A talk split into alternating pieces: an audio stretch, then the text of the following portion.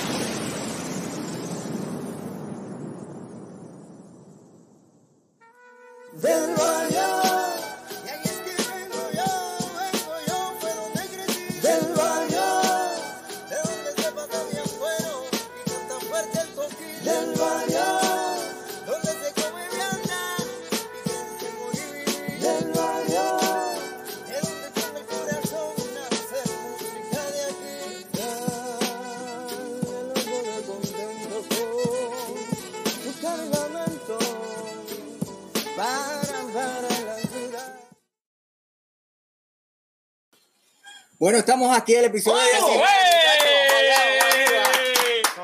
El barrio, mi gente. Bueno, y este episodio, este episodio es uno muy especial. Primero, antes que todo, este que te habla es el Licen, el licenciado Emanuel Lavoy, aquí en el barrio conocido como el Licen.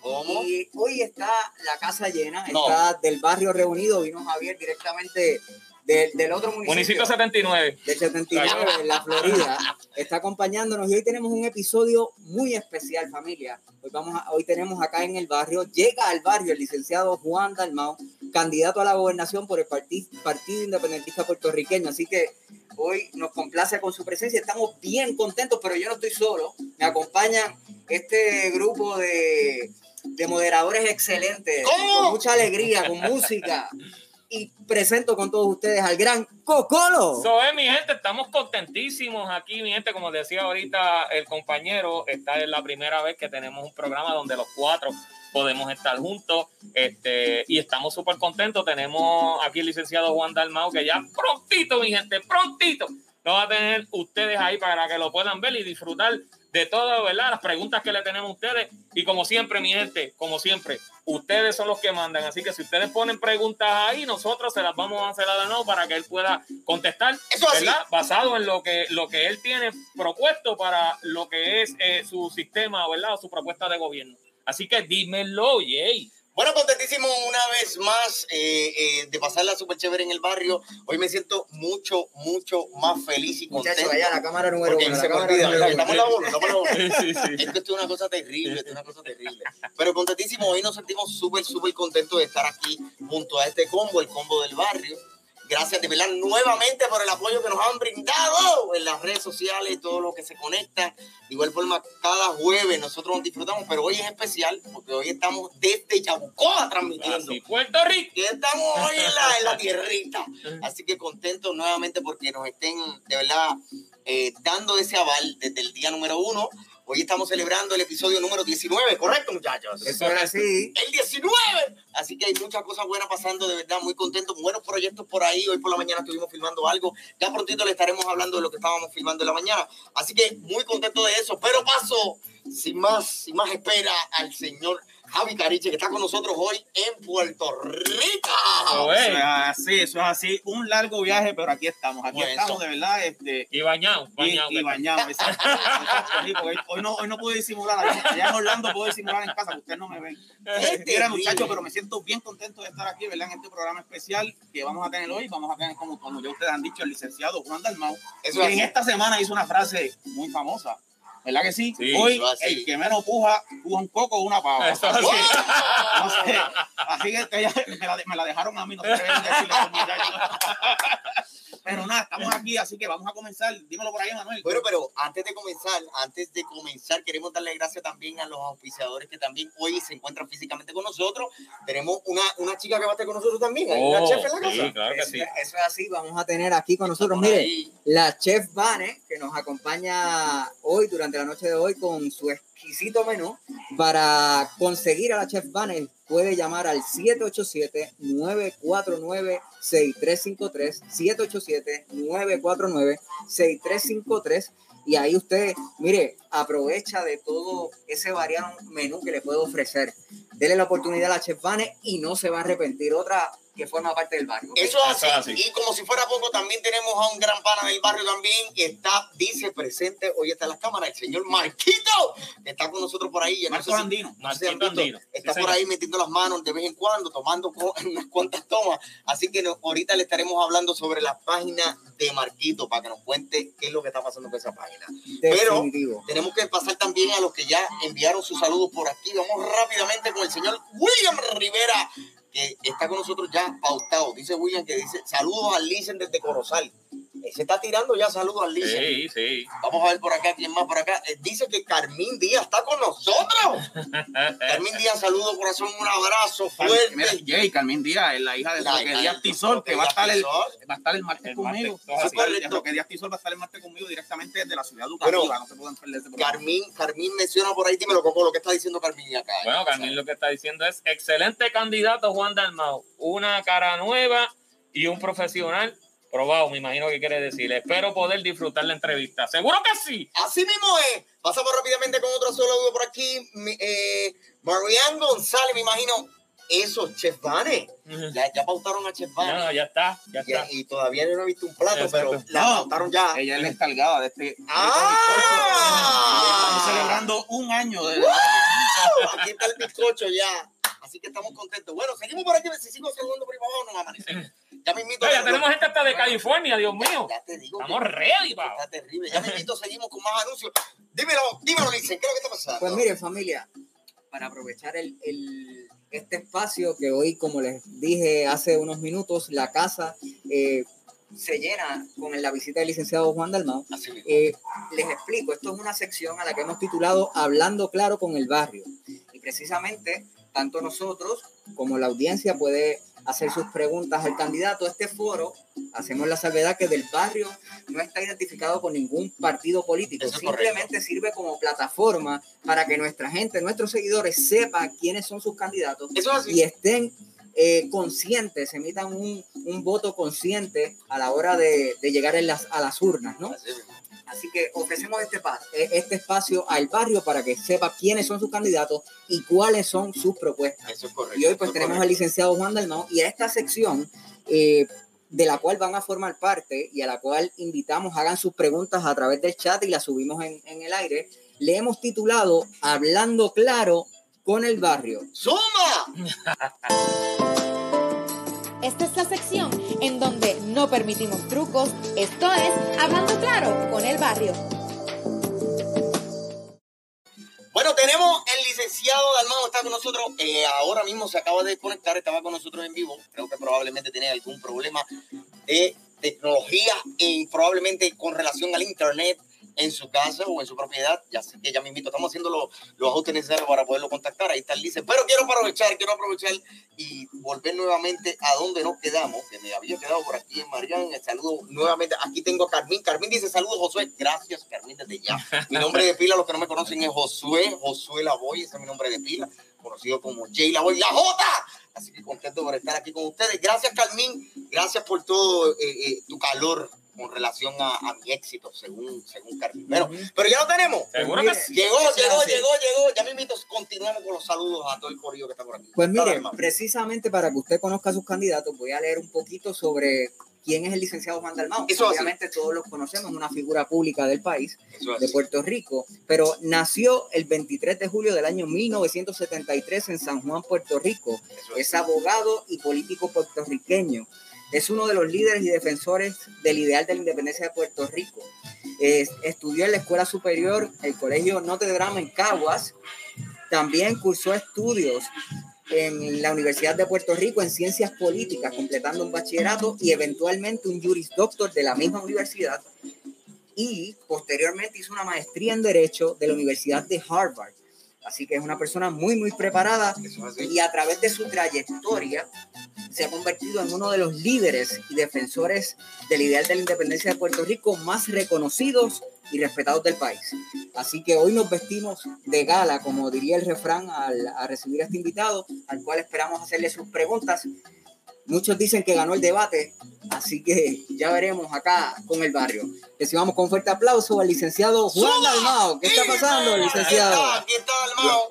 Saludos, ¿cómo están ustedes? Con el barrio siempre es más difícil. Los debates con los, o- los, debates con los otros es un quitado. Bienvenido, licenciado, acá Mira. Licen, perdóname, primero un saludo a todos ustedes, gracias por esta oportunidad. Déjenme darles algunas explicaciones. Me tuve que mover del área que uso usualmente, que es el área de mi biblioteca, eh, por, por problemas de señal, así que tuve que tomar por asalto el cuarto de mi hijo. La iluminación eh, de Gabriel, pues es la de un joven de 16 años, así que si me ven, me ven multicolor, ven atrás superhéroes, ven a máscara, creo que, creo que distingo algo ahí de Walking Dead, o sea, les pido sus excusas, pero es su cuarto y él manda. Eso es así. Así, No hay problema, licenciado. No te Ah, de no te con preocupes, licenciado. Yo digo lo mismo cuando mi esposa habla en casa, así que tranquilo. Bueno, pero contentísimo de que estés con nosotros aquí. Nosotros realmente tratamos de llevar este podcast sumamente natural, sumamente espontáneo. De igual forma, hoy tenemos preguntas que muchos de los, de los que de igual forma han sido nuestros seguidores también se pasan comentándonos, escribiéndonos sobre los candidatos. Así que vamos a dividir esto probablemente entre unos cuantos grupos, ¿verdad? De temas. Así que ya te estaremos comentando. Licenciado, muchos dicen que usted ganó el debate. La prensa, las redes, todo el mundo dice que Juan Dalmau ganó el debate. ¿Qué usted opina? Eso así. Mira, yo me sentí cómodo de poder comunicar eh, de una manera pueblerina, pero al mismo tiempo con firmeza las cosas en las que creo. Insistir en que esta es una elección de, de propuestas, sí, pero de quien tenga el historial, el carácter para implementar esas propuestas. Ustedes saben que venimos eh, de, de gobiernos que han presentado muchas ideas que luego no cumplen. Eh, su, su historial es de incumplimiento, por no decir que salimos de un gobernador que era el del plan, del plan, del plan, y no hubo plan ni ejecución. Así que yo lo que quiero es que esa juventud y, y, hombre, todas las generaciones, pero particularmente los jóvenes que no tienen los prejuicios del pasado, se den cuenta que tienen una opción en mí, que estoy probado y que, y que tengo un historial, que tengo el carácter, y creo como creo, yo no tengo vacilaciones ni tengo eh, que estar justificando eh, cambios de posición. Las mías siempre han sido con el pueblo. Ok, eh, eh, licenciado, en, en el pasado debate, eh, en el pasado debate se le preguntó sobre su visión de gobierno. Sin embargo, no se dio la oportunidad a explicar eh, concretamente en qué consiste y le pregunto, ¿cree que el gobierno debe ser uno grande o pequeño? ¿Cómo, cómo despolitizaría las agencias de gobierno según afirmó haría al salir electo? Mira, yo esa pregunta la respondí en el minuto que te dan, pero yo, yo ahora ustedes me dan la oportunidad de poder elaborar. No es importante si el gobierno es grande o pequeño, es importante si es eficiente. Tú puedes tener un gobierno gigantesco, pero cuya eficiencia justifica la inversión que se hace para los servicios del país. El problema que tenemos es un gobierno que es grande, pero es ineficiente por la politización. Por lo tanto, eso hace de la inversión una que el país no recibe los servicios que necesita. Por eso yo insistí, para mí lo importante es un gobierno eficaz. Yo creo que no hay suficientes maestros, no hay suficientes eh, T1 para educación especial, no hay suficientes auditores de Hacienda, no hay suficientes enfermeras. Por lo tanto, no se trata de despedir empleados, es de buscar que sean más eficaces. Por eso yo propongo en mi proyecto de País de Patria Nueva que el criterio de reclutamiento para funcionarios públicos sea por mérito, su conocimiento académico, su experiencia en particular en, en donde se van a desempeñar, que no dependa del color de la camisa que se pone en el día de las elecciones. Entonces, el puesto con el que te van a premiar. Particularmente, en mi propuesta vas a notar que hago eso incluso con las ramas, eh, tanto la judicial como la rama de justicia, ¿verdad? El Departamento de Justicia. Y lo hago porque un problema es que se habla que la judicatura es una rama independiente, pero quienes nombran los jueces son ramas políticas, es la gobernadora de turno y el Senado de Puerto Rico.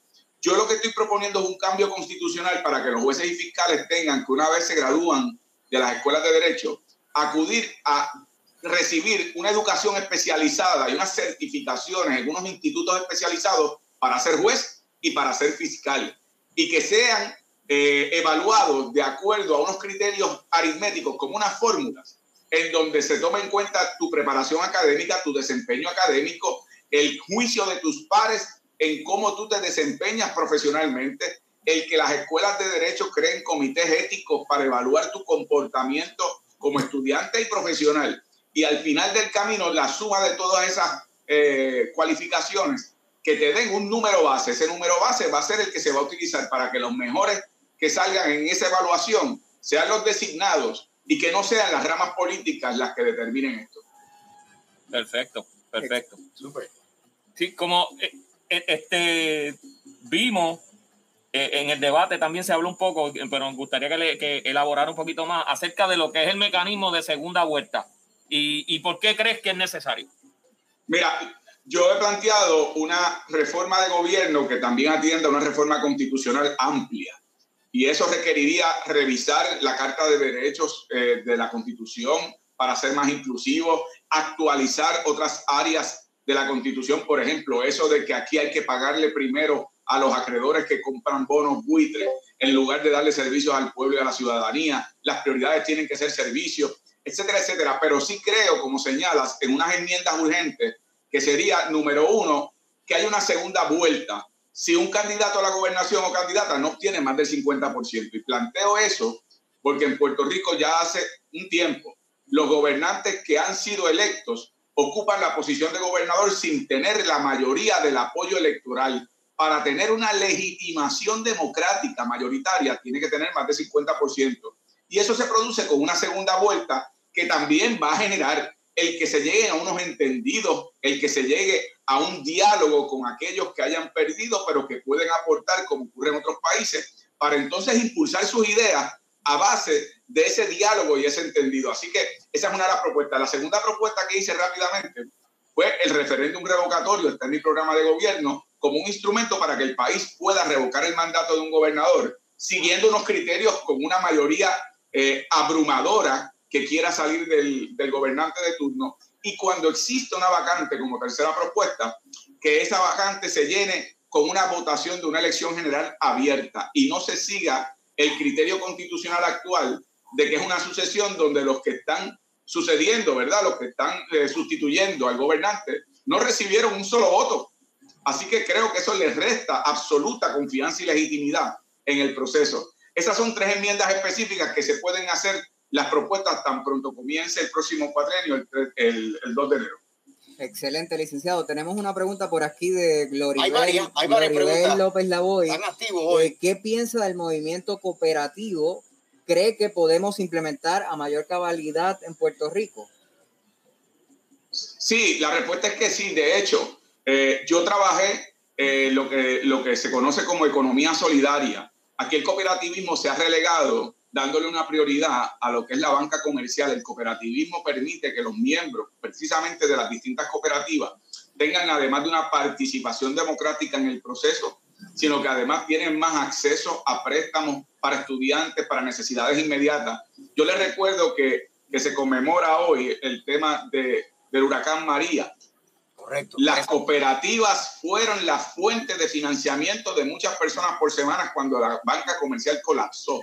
Yo visité pueblos donde podía ver las personas haciendo su fila en sus cooperativas y tenían acceso al dinero que tenían depositado eso no ocurrió con la banca comercial. Esa es la importancia de las cooperativas.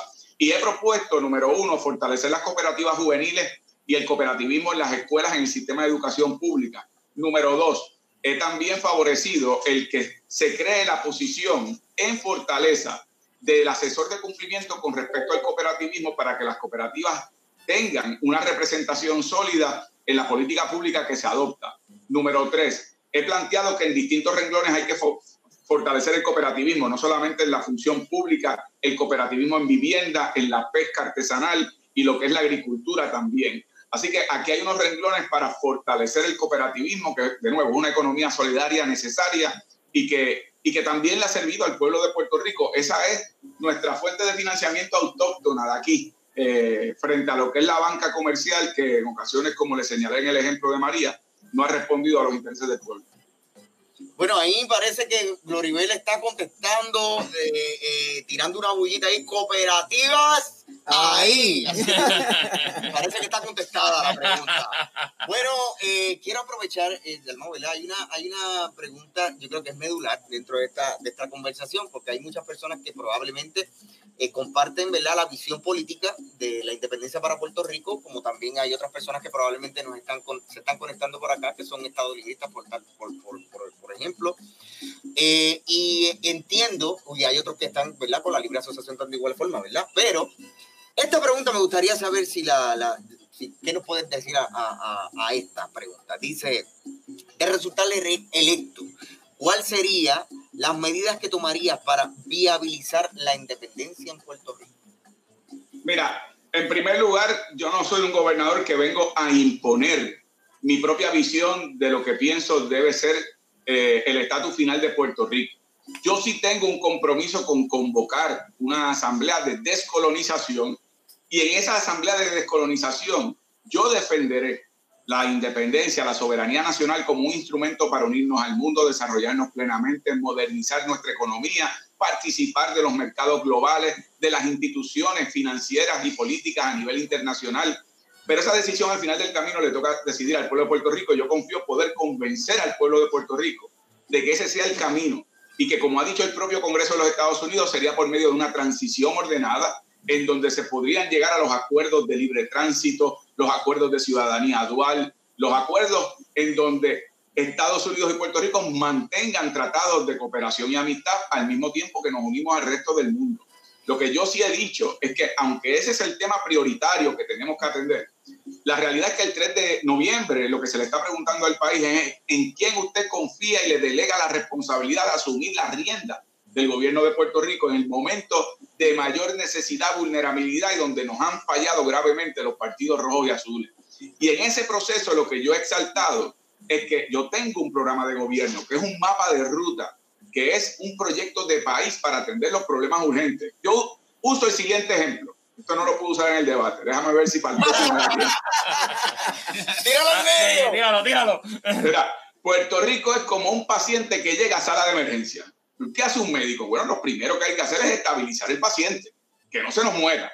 Pero el propósito final del médico es curar al paciente para que salga del hospital saludable. Y por lo tanto, ese es el tema de lo que está ocurriendo en esta elección. En esta elección, el paciente que es Puerto Rico está grave. Hay que estabilizarlo. Para eso las propuestas de Patria Nueva de manera inmediata, pero al mismo tiempo para que se cure ese paciente hay que atender el problema antidemocrático de violación de derechos humanos que es el estatus y para eso ofrezco un mecanismo que es el proceso de descolonización, de una asamblea de descolonización, en donde los puertorriqueños y puertorriqueñas participarán en varias etapas democráticamente seleccionando delegados a la asamblea y luego las opciones con respecto al estatus final de Puerto Rico. O sea, eh, eh, queremos, queremos, ¿verdad? Para estar claro, este, sabemos que somos una colonia, eso está mucho, de- eso está de más hasta de, de- de- de insinuarlo o preguntarlo, ¿verdad? Decirlo. Este, eh, lo, que, lo que está diciendo con esto es que Juan Dalmau estaría dispuesto a gobernar la colonia. Lo que estoy diciendo es que estoy dispuesto a gobernar los problemas urgentes de Puerto Rico, pero dando al mismo tiempo el paso para superar ese régimen colonial. Como le dije al periodista en el debate, se puede mascar chicle y caminar al mismo tiempo, brother. Licenciado, eh, le pregunto, ¿cree que a pesar de nuestra alta dependencia de fondos federales y ante la crisis económica que enfrentamos, la independencia sea posible? No tengo duda, de hecho, un dato que a nosotros no se nos ha enseñado como pueblo eh, la realidad, se nos ha enseñado a aplaudir las migajas que nos lanzan. Pero les recuerdo que en los últimos 30 años, la economía norteamericana ha recibido de ganancias de capital de corporaciones estadounidenses ubicadas en Puerto Rico 500 mil millones de dólares. Eso es medio trillón de dólares. El año pasado, la economía norteamericana recibió 64 mil millones de dólares en compras de productos y servicios de la economía puertorriqueña. Y además, las corporaciones estadounidenses se llevaron en ganancias de Puerto Rico el año pasado 37 mil millones de dólares y la mayoría son absolutamente exentas, pagan cero contribuciones en Puerto Rico, porque la cultura que se nos ha querido comunicar a los puertorriqueños es que tenemos que aplaudir las migajas, aunque sabemos que nos están llevando gran capital que les conviene a ellos económicamente. Y muchos de esos subsidios que nos llaman son ayuda, realmente terminan siendo subsidios para las corporaciones estadounidenses, porque cuando usted va a comprar con las ayudas del WIC, por ejemplo, a los centros WIC, está comprando productos de corporaciones estadounidenses. Sí, termina siendo un subsidio para esas corporaciones. Lo que les quiero decir con esto es que, por supuesto que Puerto Rico tiene unos sectores que tienen dependencia de unas transferencias federales. Y por eso el Congreso dijo que en ese proceso de transición, en donde Puerto Rico va a tener 10 años para llegar a unos niveles autosostenidos y su economía en desarrollo, ir sustituyendo esos fondos por fondos del propio pueblo de Puerto Rico en esa economía integrada a la economía global.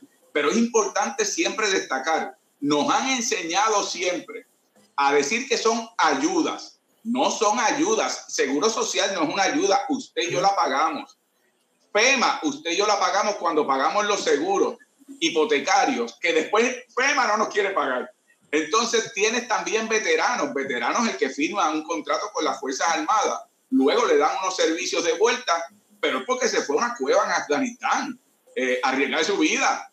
O sea, esos son derechos adquiridos. Lo que son transferencias directas, que son cerca de 5 mil millones de dólares, en comparación con los 64 mil millones que reciben. Esos 5 mil millones de dólares son las transferencias directas de Caspel, WIC, etcétera, pero comparado con lo que obtienen los Estados Unidos, eh, evidentemente es una fracción. Por eso yo siempre he dicho, cuando le hablo a, grupos de estudiantes, los Estados Unidos llevan 120 eh, años, 122 años en Puerto Rico. No es porque nosotros somos lindos y sandungueros. Lo, somos, lo somos, pero no es por eso. No, es por eso, es que hemos sido un negocio redondo como un enclave geopolítico militar en un gran periodo de inicios del siglo pasado y durante la Guerra Fría, y porque hemos sido también una fuente de ingresos importante para la economía estadounidense. Así que el propio gobierno de Estados Unidos ha reconocido eso en procesos congresionales y esa transición que se daría hacia la independencia es una de prosperidad. Pero como señaló anteriormente la pregunta, ahora el 3 de noviembre lo que vamos a escoger es quién va a poner la casa en orden, quién va a limpiar la casa, que nos la han dejado sucia, corrupta, pobre y en deuda. Y ese es mi compromiso este 3 de noviembre. En el otro proceso de descolonización defenderé la independencia y habrá otros que defenderán otras opciones, aunque hayan votado por mí. Mi aspiración es poderlos convencer. Ok, eh, y, dicho, eso, le, eh, pregunto, y, para muchos, como dijo Manuel al principio, usted, usted ganó el debate. ¿Qué le diría a esas personas que no son independientes, pero quieren votar por usted eh, y, que, y porque entienden que usted sería un buen gobernador? Lo que tengo que decirle a esas personas es que miren mi historial, miren mi carácter. Yo he estado en la Asamblea Legislativa y yo no he tenido un solo señalamiento y desde la Asamblea Legislativa he atendido los problemas de las comunidades, el problema ambiental, el problema de derechos de, de los trabajadores, en contra de la reforma laboral, fiscalizando Julia Keller, fui el voto en contra de ese nombramiento, en, en, contra del cierre de escuelas, a favor del desarrollo económico. Eh, o sea, ese es mi historial y está probado en términos de que desde la legislatura yo no declaré la independencia. Sí presenté un proyecto para que se llevara a cabo una consulta al país para una asamblea de descolonización. Sí que esas personas que no son independentistas, lo que yo estoy diciendo es, tú sabes que puedes confiar en mí. ya has confiado en gobiernos que te prometieron, votando PNP, que te traerían la estadidad, y lo que han hecho es matar la posibilidad de que eso ocurra porque en los Estados Unidos las ramas políticas no confían precisamente por las acciones de los gobiernos, en parte los gobiernos del PNP. Y aquellos del Partido Popular que te han ofrecido el ELA en diversas manifestaciones, combo agrandado, papitas grandes, refresco y Sunday. No ha llegado ese ELA tampoco. Así que yo lo que estoy diciendo es, yo sí tengo un compromiso con la descolonización. Sí voy a plantear una asamblea de descolonización donde los puertorriqueños democráticamente eligieran, pero esos que no sean independentistas pueden darme el voto nuevamente, como lo han hecho en el pasado, y confiar que yo no les voy a fallar. Licenciado, usted dijo que Estados Unidos no está con nosotros por, simplemente porque somos lindos y sandungueros, fue la expresión. Así es. Digo, lo somos, pero no es por eso que están aquí. Mire, para que usted tenga evidencia de que lo somos, este nuestro aquí moderador Javi Cariche, excelente bailarín, para que ¿Cómo usted vea, para que usted vea eso.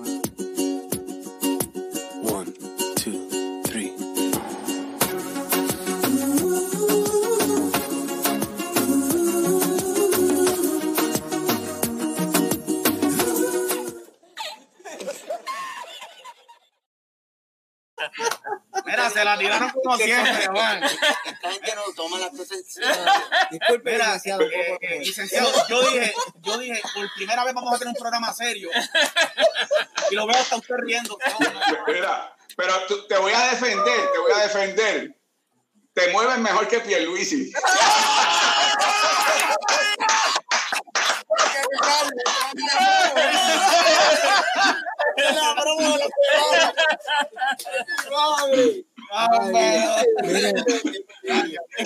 Digo, es una vara bien bajita, pero te mueves. Bueno, nos vamos con este, otro sí, tema. tenemos, tenemos aquí otra, otra pregunta interesante. Tíralo en medio, en Todavía- medio. eh, en términos de la energía. Ajá, por aquí la tenemos. ¿Auditaría la deuda, licenciado? Pregunta Mari Carmen López. Ahí está. Tíralo en ¿Auditará medio. la deuda? Mari Carmen, yo creo en la auditoría de la deuda. Creo que hay que, parte de la deuda, declararla ilegalmente eh, emitida. No solamente porque hubo una conspiración para engañar a aquellos bonistas eh, que, que sabiendo que Puerto Rico no podía pagar, las casas acreditadoras, el gobierno de Puerto Rico y las casas de corretaje permitieron que se emitieran esos bonos porque al final del camino, aunque fuera desmantelando el país, esos bonistas buitres iban a cobrar. Creo que hay que proteger al que compró bonos de suspensiones al puertorriqueño que hizo unas aportaciones económicas con sacrificio. Eso hay que protegerlo y reestructurar el pago de la deuda con bonos de crecimiento económico. Ahora bien, más allá de la auditoría de la deuda, que es importante, yo planteo en mi programa de gobierno que hay que hacer una auditoría política y de justicia al país. Y eso lo que significa es que hay que nombrar un ente autónomo independiente del Departamento de Justicia y de la rama judicial que, que tenga la autoridad para investigar y juzgar a aquellos funcionarios públicos, a aquellos funcionarios privados de las casas acreditadoras y de las casas de corretaje que incurrieron en negligencia criminal endeudando esta generación y las próximas generaciones de mis hijos y mis nietos en cualquier lugar del mundo. Esa gente estaría o en la cárcel o camino a la cárcel. Y aquí andan por ahí como cabilderos, aquí andan por ahí como incluso asesores de la Junta de Control Fiscal, como miembros de la Junta de Control Fiscal, continúan por ahí cambiando por su respeto. Así que mi propuesta es que esa gente tiene que responder ante la justicia y ante el país. Hay que auditar la deuda, pero hay que auditar políticamente y en justicia a aquellos que hay que enjuiciar por haber comprometido a las futuras generaciones de este país. Ok, muchas gracias. Bueno, eh, licenciado, ahora cambiando un poquito del tema acerca de la economía, porque eso es lo que está, ¿verdad? Ahora mismo la economía es una cosa que no, no- nos ocupa mucho como pueblo, porque como estaba, acaba de decir, tenemos una deuda este, para muchos impagable, para otros dicen que sí se puede pagar, este, habrá forma de, de- de poder demostrar, pero la pregunta mía viene ¿cuál es el plan de desarrollo económico para Puerto Rico, según su plataforma? Bueno, en primer lugar, yo, yo soy de los que afirma que la deuda no es pagable.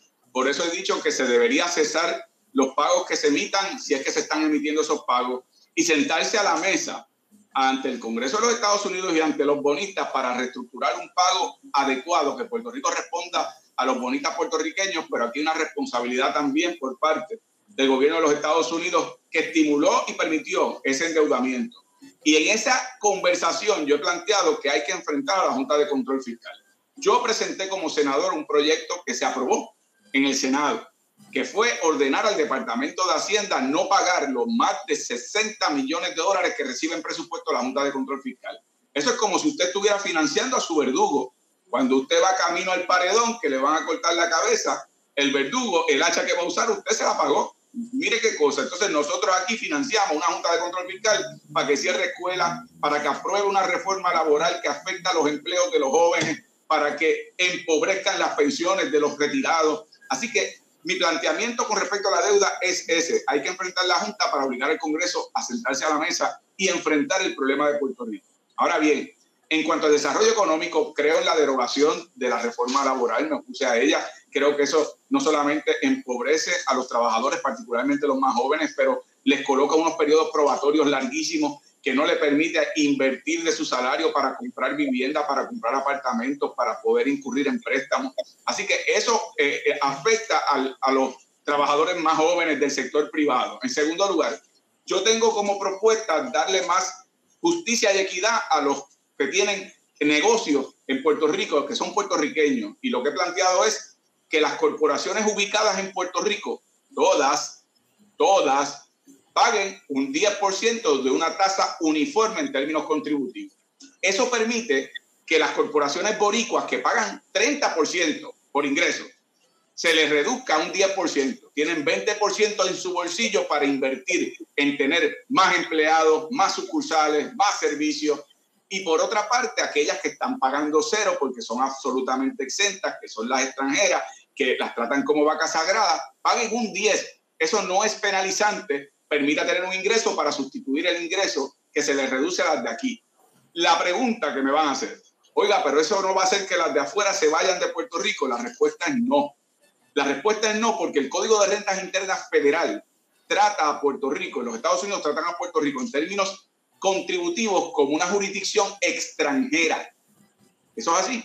Y por lo tanto, ese código dice que si las corporaciones estadounidenses pagan contribuciones en el extranjero, en los Estados Unidos, cuando repatrian sus ganancias, le dan créditos contributivos. Si no pagas en el extranjero, tienes que pagar allá. Así que aquí lo que ha estado ocurriendo es algo muy perverso. La pregunta no es si pagan, están pagando, pagan en Estados Unidos, o si le llevan los capitales a otras corporaciones subsidiarias en otros lugares del mundo.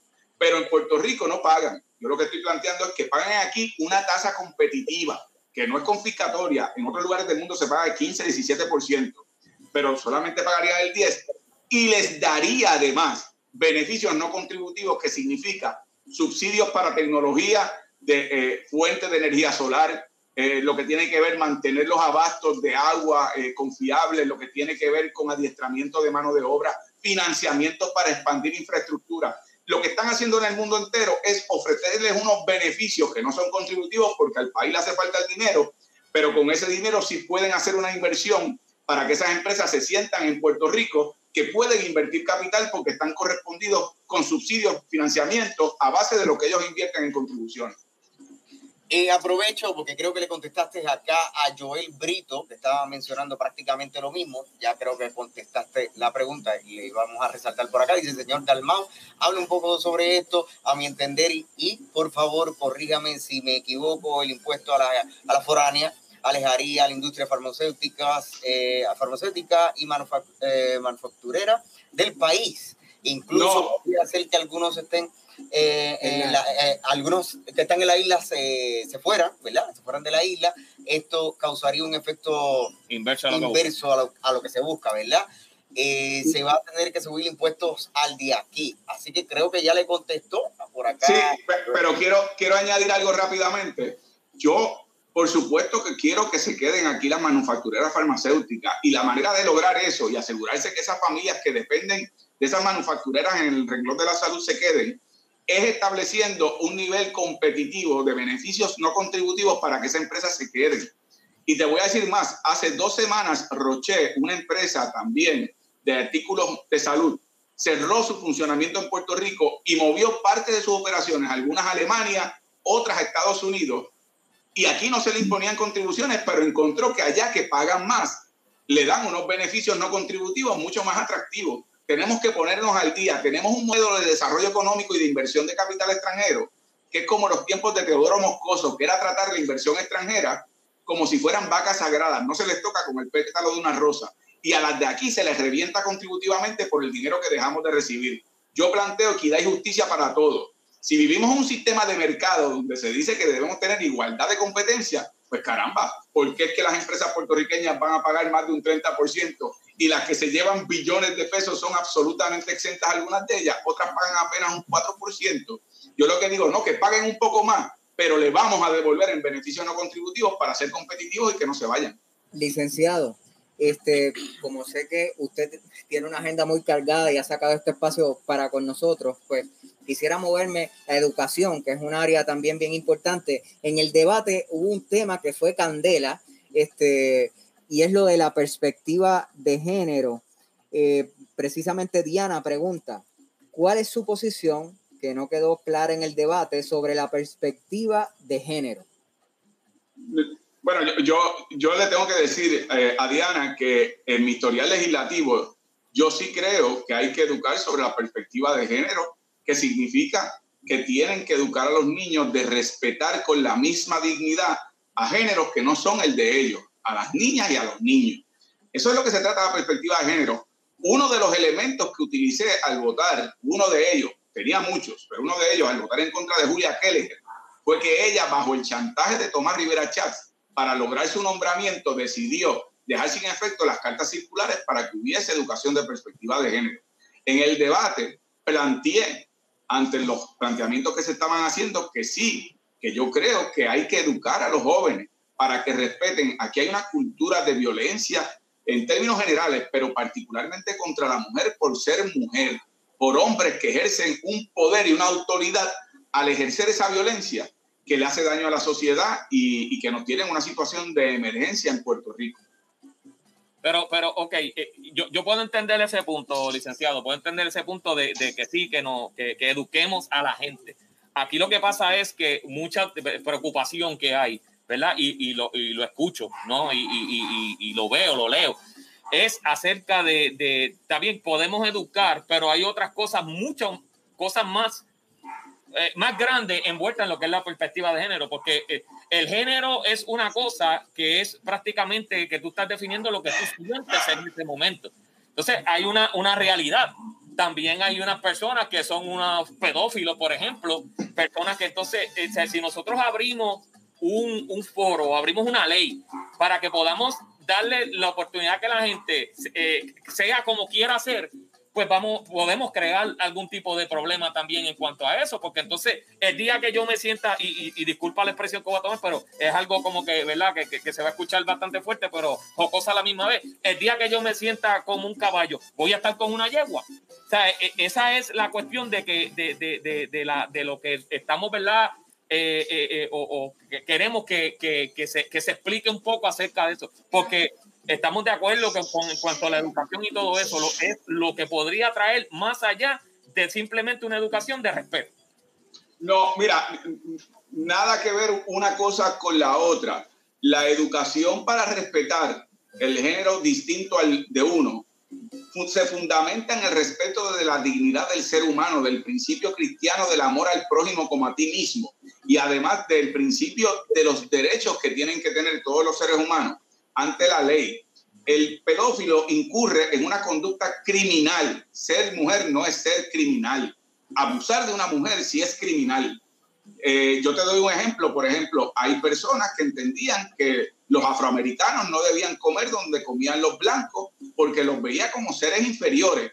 Y, usar el argumento, y usar el argumento, por ejemplo, que, que, han utilizado algunos, de que, oye, si les dan los mismos derechos a los afroamericanos, entonces los blancos se convierten en afroamericanos. No tiene nada que ver, tiene que ser con derechos de seres humanos eh, en igualdad de condiciones. Así que yo sí pienso que, que aquí ha habido un elemento de tergiversar o aterrorizar de algo que es muy sencillo, tanto, tan sencillo es que durante el cuatrienio pasado esa carta circular estuvo en efecto y aquí no hubo crisis de ninguna naturaleza que no fuera a los jóvenes que tomaron los cursos a aprender a respetar a un género distinto, eh, igual a la mujer y el hombre. Y de eso se trata. Y, y en el debate aproveché mi intervención para, para explicar una vivencia que yo tuve hace dos años. Yo estoy con mi familia en la isla municipio de Vieques, disfrutando con mi hija, que en aquel momento tenía apenas 12 años. Estoy con mis sobrinas, con mi esposa, con mi suegro, eh, mi suegra. Y, y básicamente estoy en la playa, hay más de 150 personas en esa playa. Era un fin de semana largo. Y de repente veo a un hombre caerle a golpes a una mujer en el mismo medio de la playa, a puño limpio, en el piso. Yo tuve que intervenir físicamente y parar ese acto de violencia. La policía llegó, arrestó al agresor y le dio pon al muelle para que cogiera la lancha y regresara a Fajardo. Y de eso me entero porque alguien que estaba en la playa me escribió en mi inbox eh, de, de, ¿verdad? De Facebook. Entonces yo hago el planteamiento público y por ser figura pública la policía luego lo arrestó, se le radicó acusaciones. La esposa, como víctima de un proceso de violencia, naturalmente, no quería radicar los cargos contra él por dependencia económica, por dependencia emocional, porque ambos tenían también sus dificultades de salud. Y al final del camino, por, por esa razón, aunque yo testifiqué, tuve que ir cinco veces al tribunal de Fajardo. Al final del camino, no se le halló culpable. Y doy, doy esa vivencia porque imagínense que eso me pasa a mí, que soy una figura pública, que uno pensaría que tal vez serían más rigurosos en el proceso. Y la policía fracasó en los protocolos de violencia doméstica y la judicatura fracasó también en, en poner en vigor en que aunque la víctima no participa del proceso judicial, el Estado tiene el deber de como, de como quiera llevar a cabo el proceso y el juez de dar credibilidad a las partes.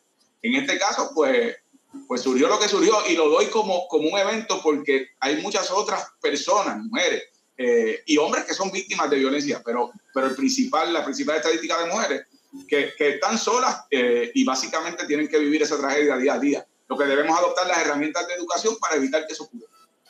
Hay Eh, otra pregunta, eh. hay otra pregunta, y perdóname Javi, la tengo por aquí caliente. Hay una otra pregunta, ¿verdad? Que, que en, en cuanto al tema de educación siempre ha estado muy presente, ¿verdad? Durante estas últimas administraciones, ¿verdad? Por todo lo, lo- yo diría, por todos los revoluciones que han pasado dentro de este, de este departamento, y es prácticamente por la corrupción. ¿Cómo realmente atacaría la corrupción la que, que afecta directamente al sistema educativo de nuestro país? Si hay algún plan dentro de. Sí, bueno, en primer lugar, yo, además de la propuesta de despolitizar la rama judicial y las ramas investigativas de fiscalía, eh, que, que es uno de los problemas, porque cuando la corrupción viene del funcionamiento público, entonces a eso les tiran la toalla, no los investigan, etcétera. Eso lo hemos visto desde el chat de Ricardo Rosselló y compañía, hasta estos días con las pruebas, con los referidos al FEI, nada pasa.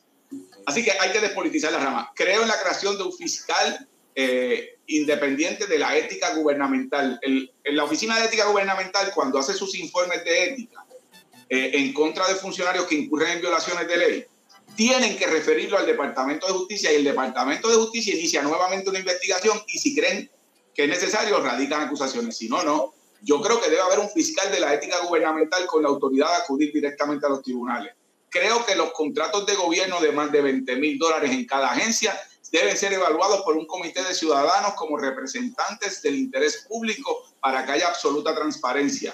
Creo que se tienen que publicar y registrar en el Contralor Electoral no solamente los contratos del gobierno, sino los subcontratos que se dan a base de contratos con el gobierno. Aquí lo que ocurre es, por ejemplo, tú coges una empresa eh, del barrio Inc., le das un contrato de tantos millones y del barrio Inc. entonces empieza a contratar con empresas, subcontratarlas, que son las de los parientes, los, amigos, los dolientes, y ahí se va el dinero y no llega el servicio. Después se declaran en quiebra y crean otra empresa y nunca son, eh, ¿verdad?, eh, adjudicados en su responsabilidad. Tiene que haber transparencia. Los que sean convictos y tengan que renunciar a sus cargos políticos no pueden aspirar nuevamente a una posición política, que se dediquen a otras cosas.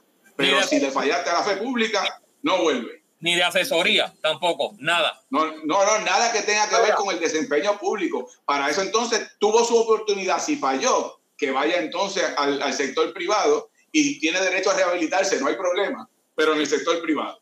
Pero además de eso, he, he propuesto una reducción en las campañas políticas y por lo tanto eh, en el financiamiento de las campañas, limitar al máximo el inversionismo político. En el caso del Departamento de Educación, que es por donde partió la premisa, además de estas otras medidas, creo que es fundamental que se le devuelva la autoridad a quien tiene la mayor responsabilidad, que es a la comunidad escolar. Esos saben administrar los fondos porque saben que le tienen que responder a esos niños, a esos padres, a esas comunidades que son los principales fiscalizadores de cómo se utiliza el presupuesto en su comunidad escolar y reducir al máximo ese aparato burocrático que es el Departamento de Educación y las contrataciones que realizan. Ok, eh, eh, licenciado, sa- sabemos que en, estos últimos tiempos estamos, viviendo una nueva realidad, ¿verdad? Que es eh, eh, lo de la pandemia. ¿Cómo trabajaría la situación, este, la situación del COVID-19 y su efecto en la educación de nuestros estudiantes? Mira, primero que desde abril yo había hecho el planteamiento de que desde abril, el 6 de abril para ser preciso, yo le hice a la gobernadora una invitación, porque no era el momento tampoco de hacer, ¿verdad?, controversias, porque estábamos todos preocupados por la pandemia, pero dije, gobernadora, el toque de queda, cuando se declaró originalmente, fue un paso correcto, pero va a ser insuficiente si no tiene una política de pruebas, de rastreo, de fortalecer las estructuras hospitalarias y además controlar entrada y salida de los aeropuertos, que si bien es cierto no tenemos la autoridad para controlarlo jurídicamente por ser territorio de los Estados Unidos, sí podíamos limitar al máximo las ofertas turísticas que salían de aquí al extranjero. Haciendo eso teníamos un paso fuerte, no se hizo así. Cuando se empieza a abrir, dije, se tiene que abrir de acuerdo a, las, a, los criterios de salud. Hay que abrir, no podíamos quedarnos en una cueva. Pero realmente comenzaron a abrir a favor de los que fueron más efectivos cabildeando. Y por eso es que no había uniformidad cuando tú decías, oye, ¿y por qué que puede abrir Plaza Las Américas y no puede abrir el chinchorro de la esquina o el colmado de la esquina o- o el gimnasio de la esquina? Eh, era porque eso nos cabildearon también como, como los centros comerciales. Así que eso se tenía que superar. Además de eso, me parece que es importante que tenemos que adoptar un modelo de salud que sea público, como mencioné anteriormente, en donde tengamos los poderes para administrar como pagador único y privado una corporación pública. Así que en ese aspecto me parece que los servicios se garantizan. Actualmente hay 300 mil puertorriqueños que no tienen un plan médico, no pueden pagar el privado, no cualifican para el público. Ahora bien, dicho eso, específicamente en el tema del COVID y la educación, yo propuse dos medidas legislativas que van al corazón de lo que tenemos que hacer de manera inmediata. Número uno, la ley de libre acceso a Internet deroga la ley 80 del 2017 que entregó Prepanet a unas empresas celulares privadas y se la quitó al pueblo de Puerto Rico. El pueblo la tiene que retomar porque ese sistema de banda ancha, de fibra óptica, es de los más eficaces en términos del acceso a Internet eh, eficaz, accesible, y tenemos que darle acceso a los niños pobres para su educación y a aquellas personas que desean trabajar a distancia también. Eh, me parece que el segundo caso, que es la segunda propuesta, es si en enero decidimos entrar de vuelta a las escuelas de manera presencial, tiene que ser reduciendo la cantidad de estudiantes por salón. Es la manera no solamente más segura, pero es la manera educativa más eficaz porque tienes un contacto más directo con el estudiante. Yo presento un proyecto de ley que es reducir a 15 a 17 estudiantes de acuerdo a los niveles escolares en donde se encuentran por salón de clase.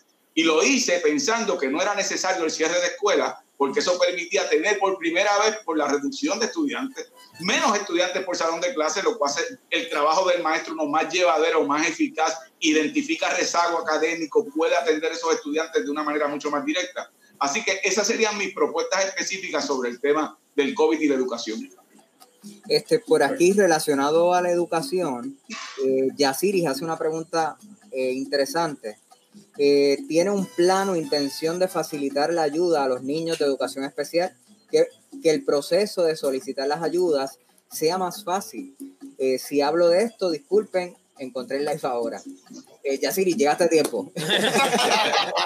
Ya, llegaste a tiempo y además con, con un tema que para mí me genera mucha, mucha pasión, porque yo no tengo duda que, que en Puerto Rico la razón por la cual el Departamento de Educación y la política pública que ha tenido el gobierno contra los niños de educación especial y sus padres y de, de, de pelearlos en los tribunales es porque hay personas que piensan que los niños del programa de, educación especial son subhumanos.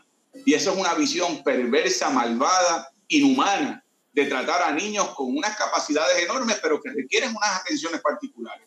Mis reuniones con los padres y madres de niños de educación especial es básicamente que la ley es buena, la ley es eficaz, no es perfecta, pero es buena. El problema es una de incumplimiento por parte del gobierno y del Departamento de Educación. No hay suficientes T1, no les pagan a tiempo, a los niños de educación especial los tienen, los quieren segregar, no los quieren tener a los que pueden estar en la corriente regular, los tienen marginados. Y básicamente mi compromiso, eh, que ha sido así, y he presentado legislación a esos efectos, es que haya cumplimiento con los casos que se han ganado en los tribunales para los padres y los niños de educación especial y cumplimiento estricto con la ley. Y dije recientemente en una entrevista en el Canal 4, antes de tu pregunta y antes del podcast, que mi primera acción en la fortaleza, que tal vez no parece ser una de las grandes acciones, pero sí puedo hacerlo de forma inmediata, es firmar una orden ejecutiva ordenándole al Departamento de Educación estricto cumplimiento con el programa de educación especial y cesar todos los pleitos que llevan en los tribunales contra los padres de niños de educación especial, comenzando entonces un proceso de cumplimiento estricto. Excelente, licenciado. Sé que el tiempo nos apremia y su agenda está cargada, pero antes de irnos, quisiera hacerle, nosotros tenemos un segmento tipo ping-pong, unas preguntas rápidas y que usted nos diga lo primero que le viene a la mente. ¿Está bien? O sea, de- de- dejaste lo más picante para el final, ¿ah? Chacho. Bueno, tenemos, tenemos una pregunta para cerrar luego de esto. Luego de Tú- tú- ven acá, el, el que me, el que me va a hacer el ping-pong es, es familia de Rafi Lavoy. Eh, No, ¡eh! Los dos, los dos, los dos, los dos, los dos somos hermanos. Somos hermanos. Chacho, mira, cu- cu- cuídate con ese ping-pong porque si no, Rafi la va a pagar. Ok, no, no, van a ser chéveres, van a ser chéveres. Pero Primera, licenciado, licenciado, cuando terminemos esta sesión rápido le vamos a hacer una, una pregunta que está caliente, me la han tirado por aquí, me la tiraron por WhatsApp, así que se la voy a tirar para cerrar. ok, Toma. ok. Primera pregunta, rapidito. Wanda Vázquez. Ah, no es sí o no, es, es que te dé mi opinión. ¿Tu opinión? Lo que le viene a la mente, lo que le viene a la mente. Claramente. Wanda Vázquez. Bueno, la, la fatalidad, la fatalidad luego del accidente de Pierluisi. ¡Eh, Ok. Pasteles con ketchup o sin ketchup. Ketchup. Ah. Lo siento. Estados Unidos. Es un buen pueblo que necesita resolver sus asuntos raciales y su gobierno sus asuntos coloniales. Momento más difícil, licenciado. La condición de salud de mi hijo cuando lo diagnosticaron de leucemia linfoblástica aguda hace unos años, afortunadamente todas las oraciones de mucha gente buena llegó. Gabriel, que de hecho está aquí a lo mío porque le estoy invadiendo el cuarto, está saludable, fuerte. Eh, ya yo no lo puedo rega- ya no lo puedo regañar. Mira, te están enviando saludos, papá. Tacho, está más grande que yo, que no es difícil. Momento más feliz. momento más feliz el día que, que- que supimos que ya estaba en remisión y cuando es la salud de los hijos, todo lo demás es secundario. Javi, ¿tienes una? ¿Tienes una? Estado Libre Asociado. La colonia que sufrimos todos. ¿Quién gana las elecciones en Puerto Rico? El pueblo si vota bien y vota por una patria nueva. Excelente. Bueno, vamos a dar un aplauso. Contestó, contestó toda la pregunta. Bueno, para cerrar, para cerrar, para cerrar, tengo una Vamos a ver pregunta. la barbaridad. Ha estado corriendo por las redes mucho, se ha publicado mucho y lo han compartido demasiado y me dijeron, pregunta, por favor, dile esto, dile esto. Así que es una pregunta que te la pongo de esta forma. Puede ser presente, puede ser probablemente futuro. Es una decisión, ¿verdad? Que usted, como usted la quiera decir, como usted lo quiere decir, mejor dicho, una contestación como usted la quiera replantear. Pero es, ¿hay posibilidad en algún momento de que esta candidatura, ¿verdad? Que es el, el segundo cuatrenio que hace el, ¿verdad? el acercamiento a la, a la posición de la gobernación en Puerto Rico, eh, hay posibilidad de que hay, ¿verdad? Hay, hay- hay un rumor de que de igual forma tanto eh, el, el partido eh, de Victoria Ciudadana, en este caso, ¿verdad? La candidata a la gobernación, su Lúgaro. candidata a la gobernación, Lúgaro, eh, que lidera de igual forma, ¿verdad? El proyecto allá, por una forma de decirlo así, como por otro lado, Eliezer eh, Molina, que es el candidato independiente a la gobernación, eh, que comenta mucho que hay muchas eh, propuestas que son muy similares entre los tres poderes, ¿verdad? En este momento, entre las tres posiciones, ustedes usted como candidato a la gobernación y ellos dos como, como compañeros, ¿verdad? Eh, en este proceso hacia la gobernación, hay posibilidad de que en algún momento dentro de todo, dentro de todo haya una coalición entre ustedes.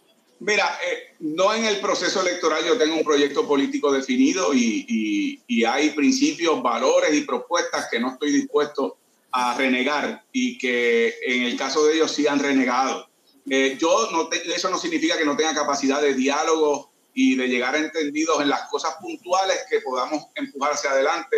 Este cuatrienio lo logré con una asamblea legislativa del PNP, me aprobaron leyes en, pro- en protección de las personas sordas, de lenguaje de señas en las escuelas, de acceso a la justicia de personas sordas. Así que yo eh, capacidad para el diálogo eh, tengo, pero con respecto a las propuestas, eh, pues por décadas el PIB ha impulsado una asamblea de descolonización. Por décadas el PIB ha impulsado un sistema público de enseñanza fortalecido.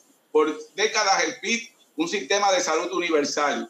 Por décadas el PIB ha estado en la calle en defensa del ambiente, hemos estado en desobediencia civil. Yo cumplí cárcel por desobediencia civil en Vieques, al igual que compañeros con, en contra del depósito de cenizas en Peñuelas. Eh, hay otros que tienen las propuestas que por décadas nosotros hemos presentado y tenemos. Por lo tanto, mi invitación es si tienes al original, ¿por qué te vas a ir con una copia?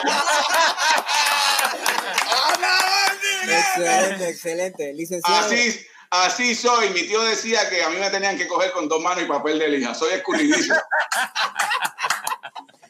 Este, excelente. Por cierto, creo que ya lo explicó, pero ¿podría expresar nuevamente qué fue lo que dijo en, en- en lenguaje de señas durante el debate? Sí, claro que sí. Yo, yo dije, yo soy Juan Dalmau, esta es mi seña eh, en lenguaje de señas. eh, y dije, mi gobierno al sordo respetar. Vota, vota por mí. Eh, y lo hice para visibilizar el sector de la población que ha estado históricamente invisibilizado, con quien he colaborado de cerca este cuatrenio en el Senado. Mi familia eh, y yo tomamos eh, clases de lenguaje de señas, se interrumpieron du- durante la pandemia, pero ya es eh, haber tenido contacto con la cultura sorda es algo que, que- que nos compromete mucho y, y lo hice con convicción y, y- y por supuesto que, que me alegró ver la reacción de la comunidad sorda al verse visibilizada y respetada. Gracias, gracias. Licenciado, sumamente agradecido. Contentísimo. El, Gracias. el único favor que le voy a pedir, usted tiene un fan club acá en el pueblo de Yabucoa, que le envíe un saludo a ese fan club. No le digo todos los nombres porque si no, Hay no demasiado en la Hay- lista hay- hoy. Ay, ay. Así que si puede darle un saludo a los de aquí y los de Toa Alta, porque hay un, hay un corillo dividido. Así que un saludo general. Bueno, pues, pues mira, a, a todo el corillo que está pegado eh, en el podcast del barrio, para mí ha sido un privilegio estar con, con este grupo de, de jóvenes y al igual que ustedes estuvieran en sintonía. Mi mensaje a ustedes es que cuando vayan a evaluar a los candidatos todos y la candidata que se ofrecen en estas elecciones, más allá de propuestas que son importantes, evaluar historial y carácter. No que te digan dónde van a estar mañana, dónde han estado cuando Puerto Rico más ha necesitado. Y si votas con tu conciencia, con la razón y el corazón, siempre vas a ganar. Durísimo. ¿Lo Bueno, eh, eh, Complacido, mi gente, Licenciado. complacido, para nosotros, Gracias a ustedes. Un abrazo. ha sido un placer para nosotros, de verdad, ha sido un placer que te- tenerlo por acá. Gracias, de verdad. Este espacio es para usted siempre que desee, ¿verdad? Pa- Pasar por acá. claro que sí. Alguna información que quiera darnos, lo que sea, Sí. estamos aquí para usted en todo momento. Por último, sus redes sociales para que las personas los puedan seguir. Por Twitter, Juan Dalmau PR y en Facebook, eh, Juan Dalmau Ramírez. Agradecido. Perfecto. Así Mi programa, mi programa de gobierno en juandalmau.com, ahí está completo. He sido el único candidato que ha presentado un programa de gobierno en su totalidad, cientos de páginas, eh, con cerca de 17 capítulos y múltiples subsecciones. Eh, eh, ahí tienes para referencias específicas sobre temas que no pudimos entrar en detalles, pero al mismo tiempo, con todo el programa de gobierno, lo pueden visitar ahí. Bueno, agradecido un montón. Eh, nos puede dar unas palabritas porque ya nos vamos, vamos a cortar. Una, una, una cosa Una antes de que, de, que, de, que- de que Jay continúe. Tírale medio. Si Juan Dalmau termina siendo gobernador el 3 de noviembre, después que, que, ¿verdad? que acepte la gobernación el 2 de enero, volvería a estar aquí en Del Barrio con nosotros, ya de Hombre, gobernador. Claro que sí. Yo te dije que esto es un oasis. Para mí esto es intercambio bueno. Claro. Está grabado, está grabado. Sí, sí, sí, no, claro que sí, lo hago con gusto. Calmao, queremos que nos dé unas palabras porque nosotros estamos celebrando un año, un año, estamos celebrando. Palabra, somos un podcast realmente que queremos resaltar el entre- entretenimiento, cultura, la gente buena del barrio, la gente que crece, realmente que se paga todos los días para salir. Nosotros todos salimos de este pueblo, el pueblo de Yabucoa querido, y pues hemos hecho nuestras carreras, ¿verdad? En diferentes, en diferentes temas, ¿verdad? En diferentes direcciones. Y del barrio Pero- Quebradilla, es importante. Y del barrio Quebradilla, en la Barrio casa. Quebradilla. Pero queremos que nos dé una palabrita, es un año que eh, Juan Dalmao, licenciado Juan Dalmao, nos dé una palabrita por celebrar un año. Mira, eh, lo felicito por ese aniversario. Esto, este espacio del barrio eh, le da dinamismo, energía, pero al mismo tiempo reflexión a temas importantes. Yo les agradezco esta invitación, les deseo mucho éxito en el futuro y francamente eh, me identifico mucho con ustedes. Yo soy de Condado Moderno en Caguas y ahí crecí. Mi vida giró alrededor de la cancha, la bicicleta y una que otra maldad. Así que, eh, digo, Pero- pero, pero maldad es buena. Ah, Y cuando jugaba baloncesto era bueno. Bueno, no, por eso tenía que compensar metiéndome en problemas. No, porque esto era un bacalao, porque esto era un bacalao en el barrio, chacho, Mira, yo, yo era un anuncio, yo era un anuncio engañoso porque me- siempre me escogían porque yo soy de apellido Dalmau y después se daban cuenta que no jugaba. Muchas gracias, licenciado. Cuídense, brother. Adelante, un abrazo. Bueno, excelente. Bueno, aquí lo tuvieron. Ustedes sé que hay muchas preguntas en el tintero. Obviamente el licenciado tiene una agenda bien apretada y hizo su espacio para estar con el Sí, barrio. cumplió. Yo, yo quedé, yo quedé con, con ganas de hacerle un sinnúmero de preguntas. De hecho, yo le iba a proponer a alguien para el Departamento de Recreación y Deporte. ¿Cómo va a ser? Sí, miren, alguien para, eh, tengo un candidato ¿Cómo para el Departamento de Recreación y Deporte. ¿Estás seguro? Sí.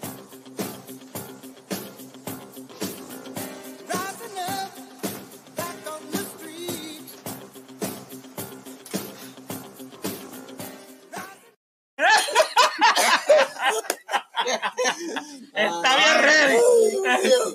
Nuestro compañero Javier, eh, Oye, no tienen de esto. Bueno, agradecido una vez más por todos los que están con nosotros, se han quedado ahí fiel con nosotros. Gracias de verdad por compartir. Hay un montón que compartieron hoy. Así que hoy, eh, hoy hemos tenido un podcast muy interesante. Claro está, tenemos que mencionar. Luego de, de- del debate político, ¿verdad? Tuvimos ya prácticamente ahora a Juan Dalmau, el licenciado Juan Dalmau, pero antes tuvimos a Eliezer Tuvimos Eh, a Eliezer Molina. Molina, que vi entre los comentarios que si lo habíamos, eh, Sí. que lo traéramos al, barrio, y él vino al barrio, Es con nosotros. Puedes buscarlo en YouTube, está, eh, lo puedes buscar en el episodio, no recuerdo ahora cuál fue el 17 me parece. episodio. Pero en la, en en página lo puedes En conseguir. la página de YouTube lo va a conseguir y también aquí en, en la página Mira, de eh, Facebook de Del mira, mira, muchachos, yo no me quiero ir sin darle las gracias, ¿verdad? No Ahí- me digas. No, no, yo tengo que darle las gracias a Iris Fernández. ¿Qué? Desde su casa, estamos aquí, este... La primera desde- transmisión, Sí, la primera juntos, transmisión, sí. aquí, La primera cuatro. transmisión desde la casa de Iris Fernández. Y también quiero darle las gracias a un nuevo fan que está pegado con nosotros, que es el encargado de toda esta decoración. ¿Cómo? Willy Rivera, que está por ¡Eh, ahí. Muchas gracias, de verdad, que gracias a ellos esto ha sido posible. Así que nada, eh, y a Mira. ustedes muchachos me siento súper contento. Jamás pensé, jamás pensé que como nosotros como grupo, ¿verdad? Era un sueño que se ha hecho realidad, pero de verdad, gracias a ustedes, estamos donde estamos, hemos llegado donde hemos llegado. y Vamos seguir Bueno. trabajando por todos ustedes. No, ¿Verdad que gracias, sí? gracias a todos los, los que nos están siguiendo, gracias a ustedes, porque si, si ustedes no están ahí, nosotros nos quitamos y desconectamos y nos vamos. Si es, la, si, es la primer, si es la primera vez que te conectas con nosotros, tenemos dos programas. Así. Los del barrio con Javi Cariche, que todos los martes se entrevistan a diversas personas, este, orgullos de, de los distintos barrios de Puerto Rico.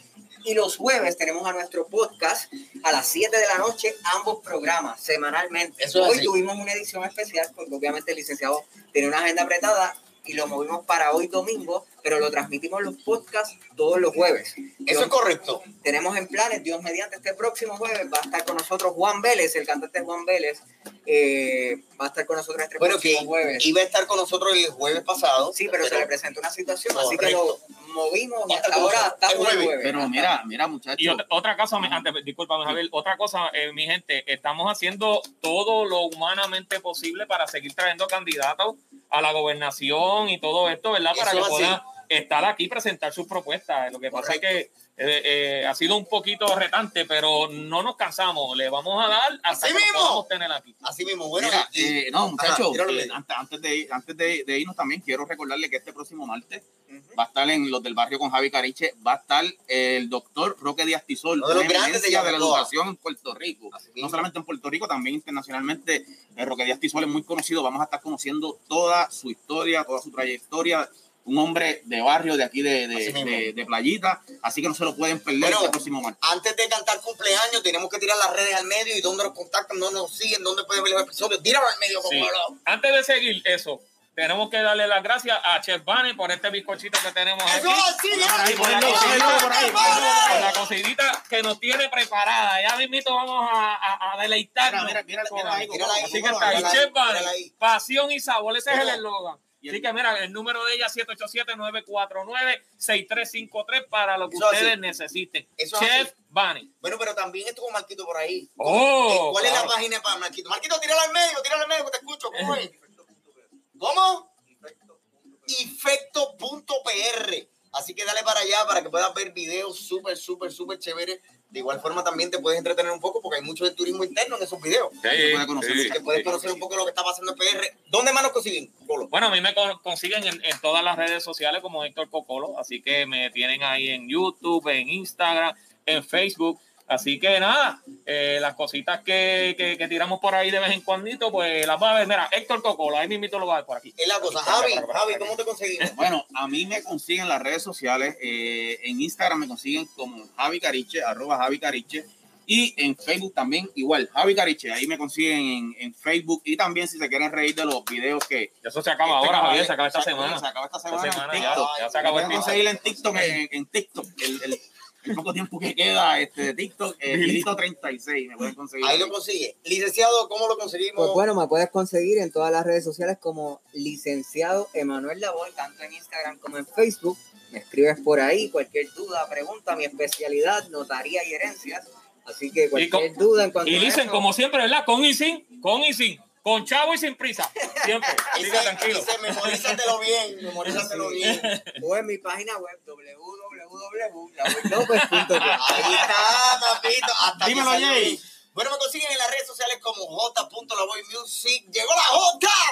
Contentísimo de verdad por el apoyo que me han dado con mi nuevo sencillo, mi más reciente sencillo, Sube. Si estás aquí por primera vez y quieres ir a escuchar un poquito de música de este servidor, búscame en mis redes sociales como j.lavoymusic. Dale para allá que tengo una comunidad súper chévere que pasa compartiendo, pasándola súper chévere en mis redes sociales. Así que dale para allá para que janguee. Bueno, ya mismito viene por ahí un sencillo, un sencillito que estoy por estrenar. Espero que se lo disfrute con un trovador puertorriqueño que sé que se lo van a disfrutar, pero durísimo. Durísimo. Para que sigan disfrutando de la buena música. Bueno, muchachos, esto se acabó. Vamos a cantar cumpleaños. Oh, pues Este, claro. Tenemos que cantar cumpleaños. Tenemos ahí mucha gente para que cante cumpleaños. Bueno, por la cuenta de tres. Una, dos y tres. Cumpleaños feliz. Cumpleaños feliz. ¿Cómo? Cumpleaños, cumpleaños, cumpleaños, feliz. Que lo cumpla feliz. Que lo cumpla feliz. Que lo cumpla, que lo cumpla. Del barrio es auspiciado por Fernand Pizza and Bar, ubicados en el barrio Cadillas de Yabucoa. Ve y disfruta de una rica pizza con los tuyos. Pide llamando al 787-233-6184. Ferretería Un Nuevo Camino, ubicados en el barrio Playita de Yabucoa. ¿Necesitas un clavo, un tornillo, ferretería liviana? Pídeselo a Pepe. Llama al 787-380-1296. NR Contractor. No hace falta que llegue el verano para darte cuenta que hace calor. No esperes más e instala tu aire acondicionado. Hacemos reparaciones. Llámanos al 787-344-4742.